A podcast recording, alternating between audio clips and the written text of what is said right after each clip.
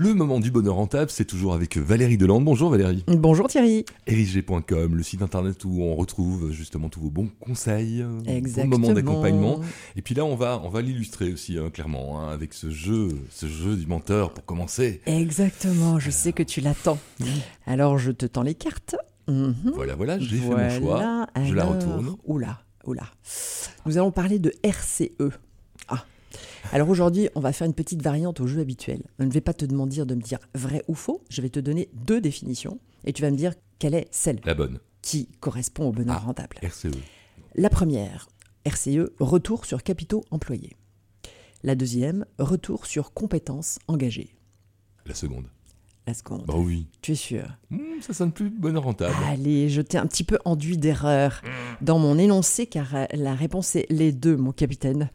Le bonheur rentable repose sur une dualité. Ce n'est pas ou, mais et. Une entreprise qui pratique le bonheur rentable va donc à la fois investir dans l'engagement de ses employés et optimiser ses investissements financiers. Je te rappelle peut-être comment on calcule le RCE financier classique? Alors, bah oui, moi je suis oui, manager. ouais, ouais. Donc, euh, alors, c'est le rapport entre le résultat d'exploitation, donc la rentabilité, et l'actif net économique. Alors, tu vas me dire, l'actif net économique, c'est quoi? Qu'est-ce donc? Qu'est-ce donc? Eh bien, c'est la somme des capitaux propres et de l'endettement financier net, c'est-à-dire toutes les ressources financières disponibles, Mhm. celles qui viennent des actionnaires, celles qui viennent des banques et celles qui sont générées par l'entreprise, ces résultats cumulés non distribués. Ça va, je t'ai pas trop perdu? Oui, jusque-là tout va bien. Super. Le RCE financier mesure donc la création de valeur. C'est le résultat généré par l'ensemble des moyens financiers qui sont investis dans l'entreprise. Et le RCE humain, lui, mesure ce que j'ai appelé la création de chaleur. Mhm. Il est suivi au travers d'indicateurs quantitatifs et qualitatifs. Pour le côté quanti, on va regarder le taux d'absentéisme, le taux de participation à un événement interne, le chiffre d'affaires par employé, le résultat par employé.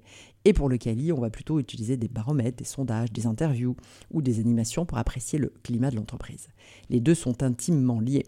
Un employé engagé est plus performant. Il libère son capital identitaire, humanitaire et contribue à la construction du capital monétaire de l'entreprise et donc du sien. Eh ben, c'est le moment de continuer à battre les cartes. Ah non, Exactement. non, c'est pas les cartes. si. Si, si, si, Voilà, bon, la- le, jeu de la réussite, Ouais. allez, c'est une carte de mon jeu. Oui. Euh, alors je vais parler du fondateur du groupe IMA, un fêlé que j'ai accompagné en 2012, ça date un peu, mais lors de la reprise du journal La Tribune au tribunal de commerce, un tribunal d'entreprise en Belgique. Mhm. La présence de plusieurs fonds d'investissement l'obligeait à optimiser le retour sur capitaux employés dans un délai imparti, et le défi était de taille pour remobiliser les journalistes autour d'un nouveau projet. La stratégie consistait à déployer la marque La Tribune en région pour en faire le leader de la presse économique de proximité, tout en faisant évoluer le modèle économique vers le numérique, très innovant à l'époque, avec une offre web gratuite. L'idée était de devenir le média numéro un auprès des cadres et des dirigeants de PME en renversant le modèle avec une équipe réduite et un desk de pigistes. La période de transformation n'a pas été simple à gérer, mais la passion, le respect, l'engagement du fondateur ont inspiré et contaminé les meilleurs qui ont dédramatisé la situation, sont restés et se sont mobilisés autour du projet. Le retour sur compétences engagées est une co-responsabilité de l'entreprise et du travailleur, en particulier en période de transformation. Le monde étant en permacrise, il devient indispensable de le comprendre. Le numérique, c'est tout ça, hein, effectivement. Voilà, des bouleversements. Et alors, bah, là-dessus, on met effectivement des mots. Un jeu des mots Voilà. Est-ce que c'est un extrait de film? Est-ce que c'est un extrait de bouquin aujourd'hui? Un extrait de bouquin encore. Un texte de Spencer Johnson euh, tiré de son livre Qui a piqué mon fromage Mais qui a piqué mon Tu fromage? connais? Non, alors, je, je te le conseille. hein. Je le conseille aux auditeurs, bien sûr.